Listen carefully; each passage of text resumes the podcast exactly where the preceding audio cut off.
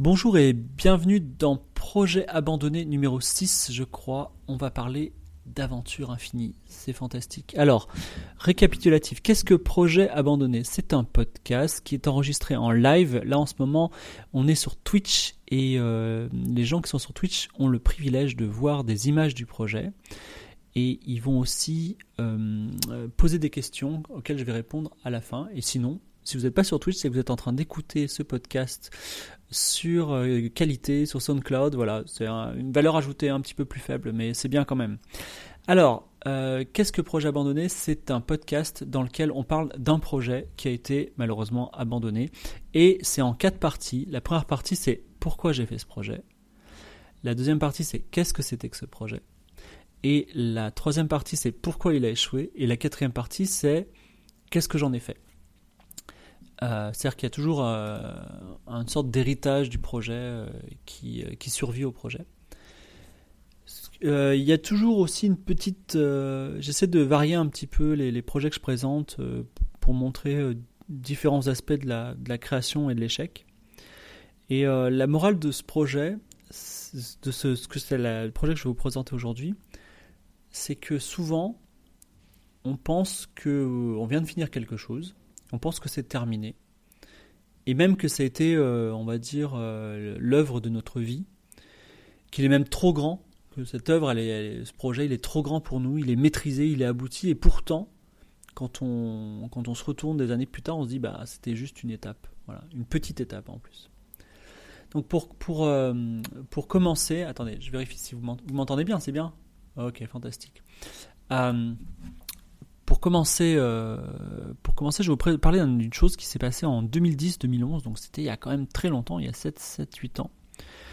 Euh, il s'est passé quelque chose de fantastique. Alors, certains d'entre vous n'étaient peut-être pas nés ou n'étaient pas sur Internet, mais euh, il y a Google qui a lancé son réseau social, Facebook, qui était Google+. Donc c'était un petit peu la blague parce qu'on est-ce que vous avez une invite Google À un moment, tout le monde était sur Google Tout le monde est arrivé sur Google et il n'y avait pas grand chose à faire. Google Plus existe encore, je crois. Il n'y a toujours pas grand chose à faire. Les gens ne s'y retrouvent pas. Il y a des gens qui disent, mais c'est fantastique. Toujours est-il qu'on s'est retrouvé sur Google Plus. Il était beau. On pouvait voter. Ça, c'était pas mal. C'était euh, une sorte de like avant l'heure. C'est-à-dire qu'on on disait plus ou moins, on votait. Et je sais pas pourquoi, j'étais sur Google Plus et euh, j'ai dit euh, allez on fait un jeu de rôle, est-ce que vous voulez être un hobbit, un nain, un elfe, tout ça? Et les gens se sont pris au jeu, ils ont créé leur personnage. C'était, euh, je savais même pas où j'allais. C'était un post que j'ai mis comme ça. Et euh, le lendemain, j'ai posté un deuxième post. Bon, ok, vous êtes devant une pancarte euh, piège et une autre pancarte trésor. Vous allez dans quelle direction? Les gens sont mis à débattre. Est-ce qu'il vaut, vaut mieux aller côté piège, côté trésor Et ce fut le début d'une aventure qui a duré un an et demi. Un an et demi. À, je postais un post tous les jours dans lequel je racontais une aventure. Vous êtes ici, qu'est-ce qui vous arrive, qu'est-ce que vous faites? Donc les gens utilisaient le système de vote, ils proposaient des choses. Et euh, il y avait, euh, y a même eu euh, genre des, des, des, artworks, des fanarts, des sites amateurs. Il y a eu des, enfin ça s'est, vraiment emballé. Ça s'est emballé à tel point qu'il y a même des gens qui ont, qui ont arrêté parce que il y avait une sorte de pression morale trop forte. Et euh, il y, y, a eu deux choses positives, c'est qu'il euh, y a quelqu'un qui a organisé un rendez-vous euh, avec, avec l'équipe de Google, parce que c'était un peu la success story, une des success stories de Google, plus. il n'y en, a pas eu beaucoup. Ça, ce n'est pas dans mes cordes. Hey Google, chut, il y a Google, Google qui vient de me parler. Et il y a aussi autre chose, c'est qu'il y a deux personnes qui se sont rencontrées sur ce, sur ce jeu de rôle qui a eu une fin. À un moment, ça s'est arrêté. Et, et ces deux personnes sont mariées. Et j'ai été invité au mariage, donc c'était euh, c'était pas mal, ça m'a fait plaisir. Donc en gros, il y avait 200, 250 joueurs.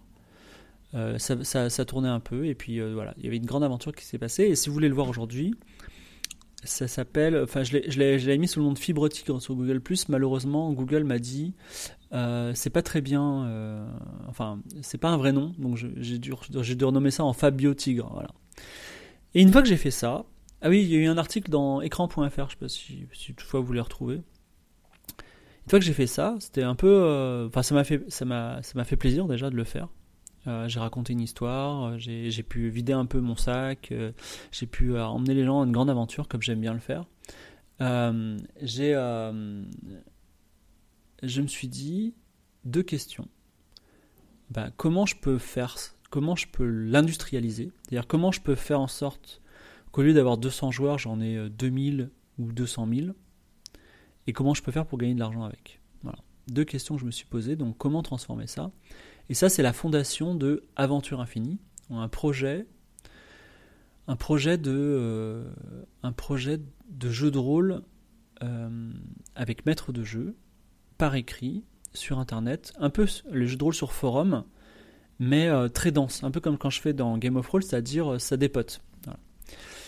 Et je commence à travailler sur donc Aventure Infinie, aventureinfinie.com au pluriel, euh, ce qui est un site qui marche toujours, qui a été utilisé pour autre chose. Et aujourd'hui, si vous allez sur le site, il y a un projet à moi, mais qui n'a rien à voir avec Aventure Infinie que je vais vous présenter aujourd'hui.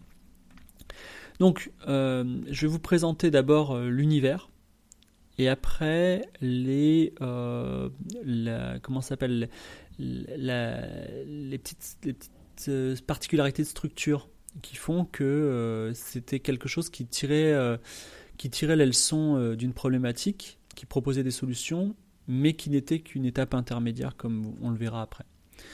Donc en gros, ça, ça se passait dans un univers space opéra qui n'était pas hyper défini, parce que ce que j'avais remarqué, c'était que les gens, ils aimaient beaucoup interagir. Effectivement, sur Google qui est réseau social, les gens, ils veulent interagir entre eux, ils veulent pas forcément qu'on leur, euh, qu'on leur nourrisse de force une histoire. Ils préféraient que, par exemple, euh, on leur raconte une histoire, vous êtes quatre dans un bateau, il y a un traître, allez-y, débrouillez-vous, tu vois. Ou alors, vous êtes quatre, je vous donne trois pièces d'or, débrouillez-vous. et, du coup, les mecs, ils débattaient toute la journée et ils trouvaient des solutions à cette situation ou pas mais en tout cas ça les occupait et ils avaient beaucoup de plaisir à ça. C'était beaucoup mieux que euh, je leur raconte une histoire qui n'aimait pas trop ça. Donc du coup, c'était pas très important de définir un univers autre que de dire c'est du space up. Par contre, euh, des personnages avec une, euh, une intention, un background, des contraintes, ça c'était très important. Et je, je, me suis aperçu d'ailleurs que pas mal de pas mal d'univers space up qui marchent bien sont, sont caractère centrique Star Wars pour commencer.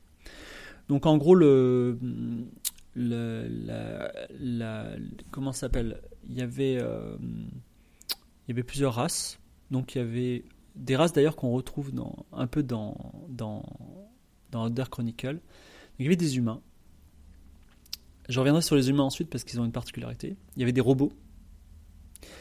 Il y avait des éponges. Alors, ils avaient pas, c'était un smiley, le nom de leur race, et c'était euh, une, une, race assez cool parce que euh, elle n'avait pas de femelle ou de mâle, elle avait, des, euh, elle avait une génétique avec alpha, bêta, gamma, delta et oméga. Et donc en gros, c'était très compliqué parce que quand les alpha, euh, un alpha faisait un enfant avec un bêta, ça faisait un alpha bêta. Mais quand ils faisaient un alpha bêta avec un autre, ça créait un oméga et ainsi de suite. Donc c'était euh, des problèmes de genre assez intéressants et de caste. Il y avait des, des alphas que j'ai renommés ensuite en Aleph dans Outer Chronicle qui sont des espèces de races qui sont à la fois euh, télépathiques et euh, télékinésiques, donc très puissants. C'est les espèces de, gros Chewbacca que vous voyez sur les artworks. Et les héros, c'était des. Euh, qu'on retrouve dans Outer Chronicle, mais sous un look complètement différent.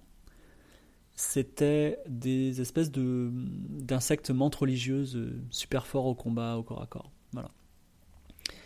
Et ils avaient tous des codes d'honneur, tout ça. Alors, ce qui était intéressant avec les, avec les humains, c'est que j'avais fait. en fait, je, n'imposais pas le nom quand on le crée, j'avais fait un générateur de noms. Donc on pouvait générer un nom à l'infini.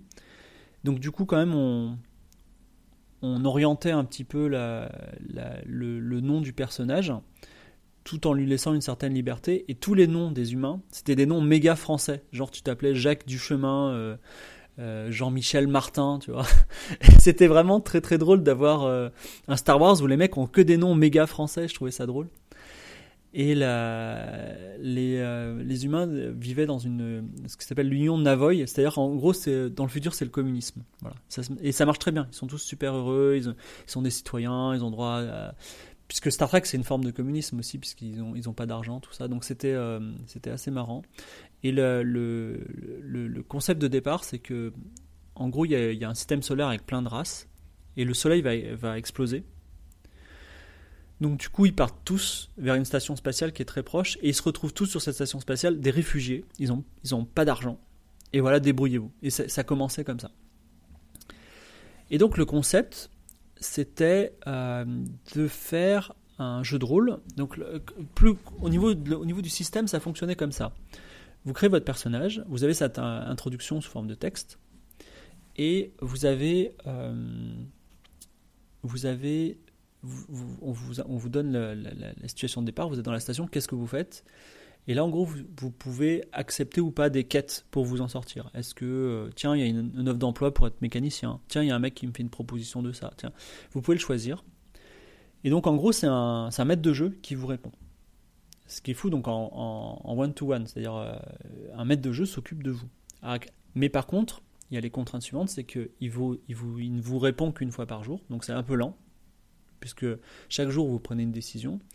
Et effectivement, pour industrialiser tout ça, il fallait d'une part euh, déjà préétablir des textes, c'est-à-dire que le, maître de jeu qui gérait plusieurs centaines de joueurs théoriquement hein, faisait des copier-coller. Il n'avait même pas à réfléchir, il y avait même certaines parties qui étaient complètement automatisées.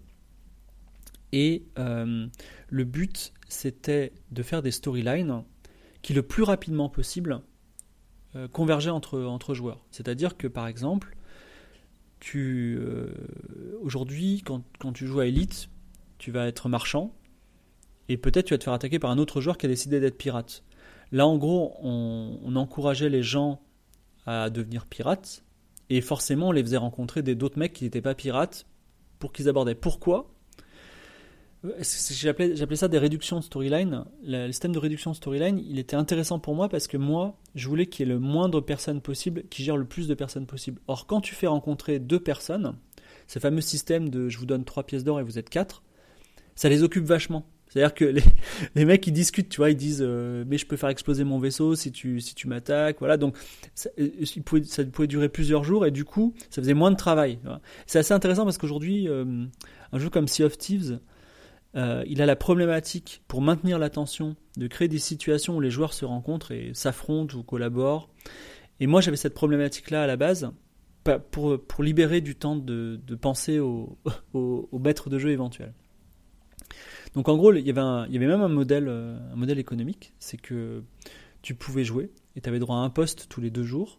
Et si tu voulais jouer tous les jours, il fallait payer un petit truc, il fallait payer genre 5 euros par, par mois. Voilà. Et du coup, j'avais calculé que euh, avec euh, les storylines que j'avais créées, euh, ça marchait pour. enfin, je pouvais dégager un SMIC pour un mètre de jeu. Voilà. vous voyez des artworks qui sont absolument fantastiques. Ils ont été créés par Quentin. Quentin que vous avez vu dans Cliff World déjà, et que vous allez voir dans au moins un autre projet, et un autre encore qui va être réussi celui-là par contre. Et euh, Quentin, il a, il a donné vie, euh, notamment aux zéros. Moi, je, moi, je préfère, j'aime bien ces zéros-là. Voilà. Et, euh, et aux Aleph qui sont très drôles et à tout, tout cet univers complètement fou. Et ce que il a fait aussi une charte graphique. Il y avait, vous avez vu, il y a des personnages, on avait aussi un, vaisseau à gérer, tout ça. C'était très à l'ancienne, très old school. Et Quentin, euh, euh, ouais, Quentin m'a guidé effectivement aussi dans l'interface, dans les, voilà, il a donné beaucoup de personnalité. C'était, euh, merci pour ce travail fantastique, Quentin. Et dans la, juste une, anecdote par rapport à l'investissement de Quentin, c'est que quand on crée nos personnages humains, par exemple, on va dire robots, c'est plus simple. Pour avoir un visage unique, en fait, il avait fait 20 variations du tiers du haut du visage, 20 variations du milieu du visage, 20 variations du bas du visage qu'on pouvait combiner. Et donc, euh, un peu comme un, livre pour enfants, vous savez, où vous avez le livre qui est coupé en trois, vous pouvez combiner, donc ça, crée, euh, ça crée toutes ces combinaisons de, visages euh, qui, étaient, qui étaient vraiment très belles, qui ne sont pas dans les illustrations là, mais qui, sont, qui sont très très belles. Le logo était fantastique aussi, tout était fantastique, voilà. C'était vraiment très chouette. le système de la combinaison de visages, c'est un truc qui existait dans Frontier Elite, pour information. Et donc, euh, tout était là. Euh, les, euh, enfin, l'interface fonctionnait, plus ou moins. Après, ce que je ne savais pas, c'était que je codais pas très bien et que après j'ai fait d'autres petits jeux comme le bal des espions où j'ai eu un soir 2000 joueurs simultanés et le serveur explosait en plus des mecs qui faisaient des, injections SQL. Donc, je pense que ça aurait été compliqué quand même de, maintenir euh, techniquement ce type de jeu juste par moi-même. Et il se trouve que, euh, alors, on en était là, c'était un projet prometteur, et euh, ce projet n'a pas fonctionné. pour plein de raisons. Il est, il est mort petit à petit par inertie. Ce qui s'est passé, c'est qu'on a tous eu du travail de notre côté. Voilà. Et j'avais du mal. En fait, en 2011, des maîtres du jeu qui, voulaient faire ça, qui étaient capables de faire ça, même payés, ça se trouvait pas beaucoup. En fait, c'était un travail assez ingrat de, de répondre à des messages tous les jours, en fait. Euh, même, et de faire du copier-coller, même s'il y a un côté euh, maître de jeu derrière. Donc c'était compliqué de. Enfin, quand j'ai commencé à poser des questions autour de jeux, moi, les gens euh, me disaient oh, ça m'intéresse pas trop trop. Et il y a eu deux choses. J'avais un problème de délégation aussi. Et sinon, les deux facteurs majeurs, c'est que Miklo est rentré dans ma vie. J'ai commencé à faire Outdoor et du coup, avec la suite qui s'en est suivie. c'est vraiment à chaque fois Outdoor revient dans tous les projets abandonnés parce que ça a été une scission euh, totale. Comme quoi, vous voyez, à un moment il y a une météorite qui arrive dans votre vie et ça explose tout le reste. Et sinon, le deuxième truc, c'était un truc plutôt psychologique, c'est qu'en 2010, donc euh, les gens jouaient à Farmville. Il y a vraiment eu le boom du free-to-play. Candy Crush, euh, Clash of Clans qui allait arriver. Et le free-to-play, c'était vraiment le, le, concept qui était l'opposition totale. C'est-à-dire que c'était gratuit. c'était pas du tout narratif. Et euh, c'était euh, c'était c'était massif. Et et je dois dire que quand j'ai vu les free to play je me suis dit ben, je suis en train de faire je suis en train de rentrer dans un enfer. Et euh, je suis pas du tout je suis complètement ringard quoi. Donc du coup du coup j'ai perdu foi au projet alors concernant les l'héritage du projet qu'est-ce qu'il en est fait? Eh ben je dirais que les retombées sont immenses même si euh, ce projet n'a euh, pas trop vécu. Alors déjà, juste une petite blague, le serveur.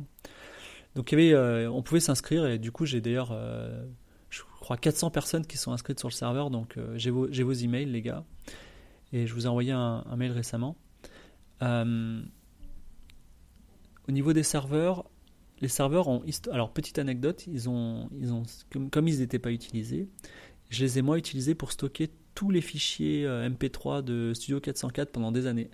voilà, c'était sur aventureinfini.com. Depuis, on est passé par des vrais prestataires, maintenant qu'on est, on est des, des, des, big guys.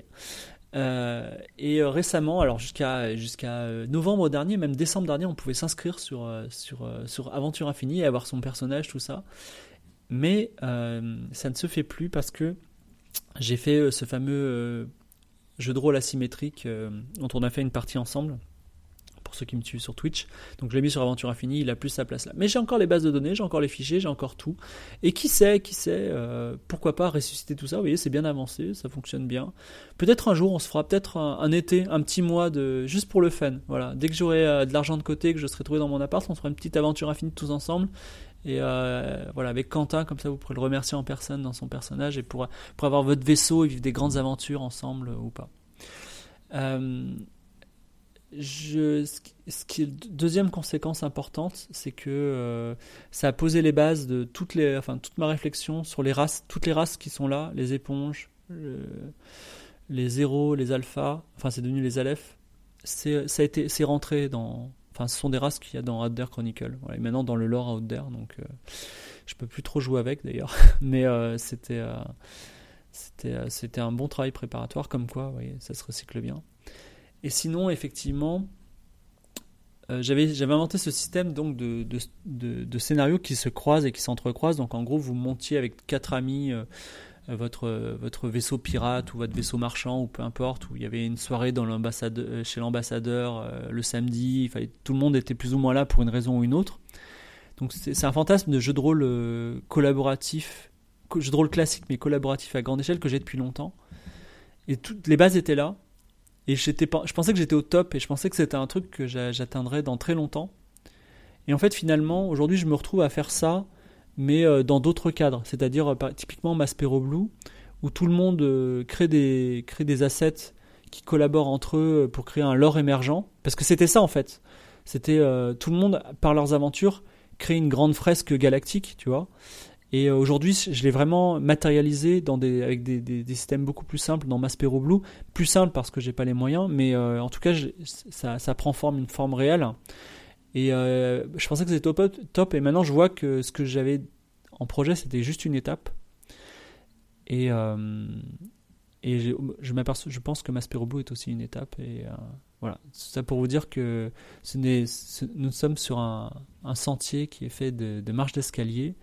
Et je pense qu'un jour, nous jouerons tous ensemble à une espèce de grand World of Warcraft ultra narratif, maîtrisé par quelques, quelques joueurs. Et je voulais aussi euh, prouver un truc que je crois qui est dominant, euh, mais qui est... Enfin, mon opinion n'est pas dominante en tout cas, mais euh, je pense qu'avec le, futur, on le verra, c'est que c'est quand même très compliqué de remplacer le texte. C'est-à-dire que le texte, c'est quelque chose de magique. C'est-à-dire qu'on peut, en une phrase, poser une ambiance, une odeur, euh, un rythme, beaucoup plus qu'avec des moyens multimédia. Voilà. Ou, au moins tout autant. Et euh, je, je croyais très fort en ça. J'y crois aujourd'hui un petit peu, peut-être parce que je suis ringard, mais euh, voilà, je pense que c'était ça. Je vais regarder vos questions. Alors attendez, si vous en avez. hein. Alors, euh, les questions.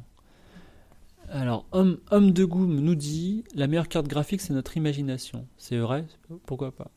Alors, Balgodal, le free-to-play, c'est la mort du jeu vidéo. Je veux des jeux payants, moi, sans date, sans date limite de consommation. Bah, c'est, oui, c'est bien. Après, euh, le free-to-play, euh, peut-être faudrait le considérer que c'est peut-être pas du jeu vidéo, c'est autre chose. Mais le fait est que on va pas dire euh, le solitaire ou le démineur, c'est pas des jeux vidéo et beaucoup de gens y jouent et on va dire c'est un peu à côté, quoi. Voilà. Qu'est-ce qu'il y a d'autre? Le projet donne grave envie, voilà. Alors Cochrane nous dit ça me fait penser au jeu Monty Hall, la terre des trolls, où il y avait une action par jour et les objets. Voilà, il y a, pas mal de.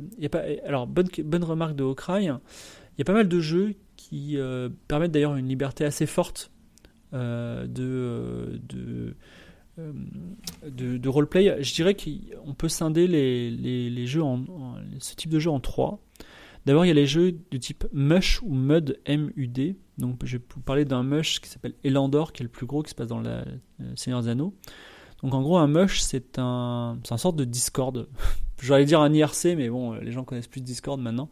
Donc, c'est un Discord où en fait, t'as pas une room euh, NSFW et une room euh, politique, t'as une room Rohan et t'as une room euh, La Comté. Et en gros, quand tu vas au Rohan, bah, tu vas dans la room Rohan. Et euh, là, t'as un décor de, t'as un décor, textuel, et tu interagis entre mecs du Rohan et avec des petites règles, tout ça. Donc ça, c'est le mush. Ça existait il y a très longtemps, ça existe encore. Et après, il y a des, euh, un peu, ça rejoint un peu les jeux par forum. Après, t'as des jeux qui sont un peu en tactique, en tour par tour vu du dessus, où tu te déplaces sur des octogones ou des carrés.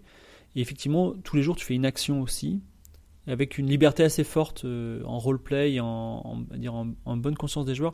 Là, c'était quand même très. euh, ça émulait beaucoup le paravent du maître de jeu, où tu avais. vous êtes dans telle situation et vous faites ça. C'est-à-dire que le. comment dire Dans un jeu de rôle de jeu vidéo, vous avez un décor. C'est-à-dire vous, euh, vous êtes devant une vieille église, vous avez, un, vous avez une quête, vous avez des choses. Et donc vous avez aussi un rythme, c'est-à-dire que euh, le rythme, c'est, euh, mettons, une action, elle va prendre euh, une minute, par exemple. Ce qu'on appelle le round, d'ailleurs, en, jeu, jeu de rôle. Là, ce qui était intéressant, c'est qu'on fonctionnait en instance. C'est-à-dire que tu pouvais avoir une aventure qui durait trois semaines, mais l'aventure, c'était, tu es dans ton vaisseau et tu n'as plus que trois minutes d'oxygène, tu fais quoi? Et, ch- et chaque, chaque jour, tu prenais une décision qui prenait que 3 secondes de ta vie, tu vois. Et donc, tu pouvais. Tu avais un mec qui allait vivre 3 minutes pendant qu'un autre mec allait peut-être faire une ellipse et vivre un mois parce qu'il est passé en, cry- en cryogénisation. Mais ils sont dans le même monde persistant. Donc, il y avait, il y avait un fonctionnement par instance, d'ailleurs, que j'ai repris par la suite dans un prototype de Sigma Theory qui a été refusé. Dans lequel il y avait, euh, tu avais des actions très très rapides qui pouvaient être faites euh, uniquement par texte. Voilà, il y a une dilatation du temps avec laquelle on pouvait jouer aussi euh, assez forte. Alors, sinon, qu'est-ce que j'ai d'autre? Je n'ai pas. Non, j'ai pas d'autres questions. Attends, si j'ai. La communauté n'a-t-elle été pas trop déçue? Me demande Ad, ADL3i.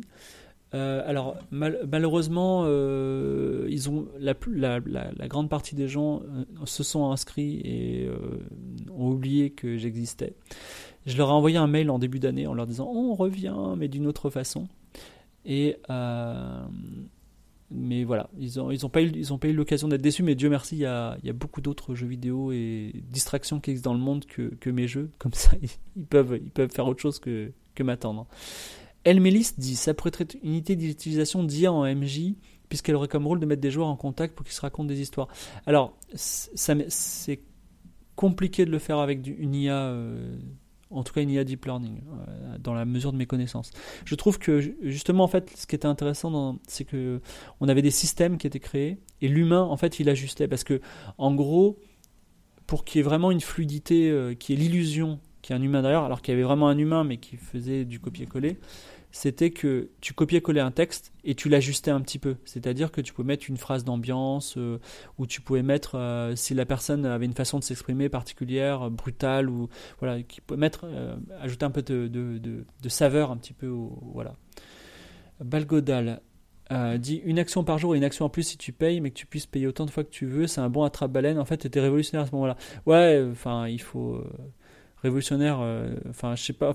C'est des choses qui apparaissent naturellement, mais euh, si, enfin, comment dire, une idée, elle, n'a d'intérêt que si tu la mets en, œuvre. Sinon, euh, elle vaut rien. Voilà.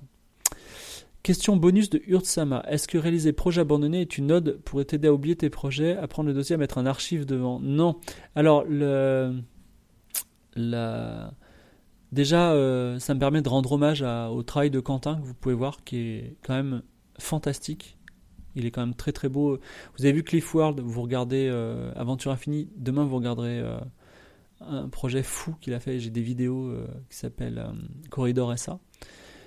ensuite, c'est pour vous dire qu'ils ne sont pas vraiment oubliés puisqu'ils s'inscrivent dans, dans une démarche de création. Mais aussi, maintenant que j'en reparle, enfin, quand j'ai parlé de Cliff World, dans la semaine qui a suivi, il y a des gens qui m'ont contacté en me disant eh, Vas-y, on le fait. Tu vois. Et je leur ai dit J'ai pas le temps, mais dans un an, on voit. Euh, et euh, je me dis que c'est aussi peut-être une occasion que les gens me disent euh, Ah, vas-y, on continue, on le fait, c'est cool, tu vois. voilà. Alors, Red Jazz me dit Est-ce que je pratique l'autoplagiat? Ouais, à fond. je, bah, en fait, des fois je m'en aperçois pas, je, dis tiens, c'est cool ça, et en fait je l'avais fait avant. voilà. Mais ouais, je, enfin, c'est pas vraiment de l'autoplagiat, c'est, c'est dans une continuité. Par contre, il y a un truc que je fais dans tous mes projets, mais ça, c'est un. Vous savez, je sais pas si euh, vous savez, mais euh, les gens qui fabriquent des cartes, ils mettent des faux lieux qui n'existent pas. Comme ça, si quelqu'un copie leur carte, il, recopie aussi le faux lieu et il voit que. Enfin, c'est une sorte de, copyright euh, invisible, quoi. Et moi, je mets des éléments signatures dans tout ce que je fais, qui sont des façons de raconter ou des anecdotes. Et enfin, si demain on recopie l'idée ou l'histoire, je dirais ça, ça vient d'où? et je sais que ça vient de quelque part, donc euh, voilà. Euh, Prof Macaron me dit les assets sont vraiment super beaux, penses-tu les réutiliser? Oui, euh, dans un, dans un livre de 400 pages qui s'appellera Ma collaboration, tous mes projets abandonnés avec Quentin. ils sont vraiment fantastiques et même là il y a des projets et des trucs qu'il a un peu colorisés que j'avais jamais vu donc je suis hyper content de les voir mais par exemple l'image avec le zéro qui découpe avec deux couteaux des astronautes là euh, je l'ai affichée chez moi. Elle est en grand chez moi, je l'ai, imprimée, elle est trop belle. Quoi. Parce qu'en plus, c'est des zéros qui n'ont jamais existé euh, par la suite, puisqu'on les a, ils ont été, euh, ils ont été modifiés en espèce de gros crabe. C'est très beau aussi, hein, mais c'est, pas tout à fait ma vision. Moi, je voulais qu'il soit agile, sec, tu vois. Je plaisante, hein, pour, vous dites plus un, mais je plaisante, il est, comment s'appelle Il n'y aura pas de ce livre, hein, malheureusement. il y aura euh, mais euh, Quentin fait des tas de choses et si vous aimez son, son art, il a, fait, euh, il a fait au moins une BD. Voilà. Donc je vous laisse chercher Quentin Vijou et il a fait pas mal d'illustrations. Et aujourd'hui, il fait de l'illustration pour, pour des Américains. Voilà. Donc. Et c'est tout, ben, plus de questions. Merci, merci en tout cas pour, pour votre écoute. On se retrouve le mois prochain pour un autre projet abandonné et euh, si vous avez des réactions, je vais publier toutes ces photos sur le forum euh, forumdequalité.com, donc n'hésitez pas. Voilà. Merci d'avoir été avec moi. À bientôt.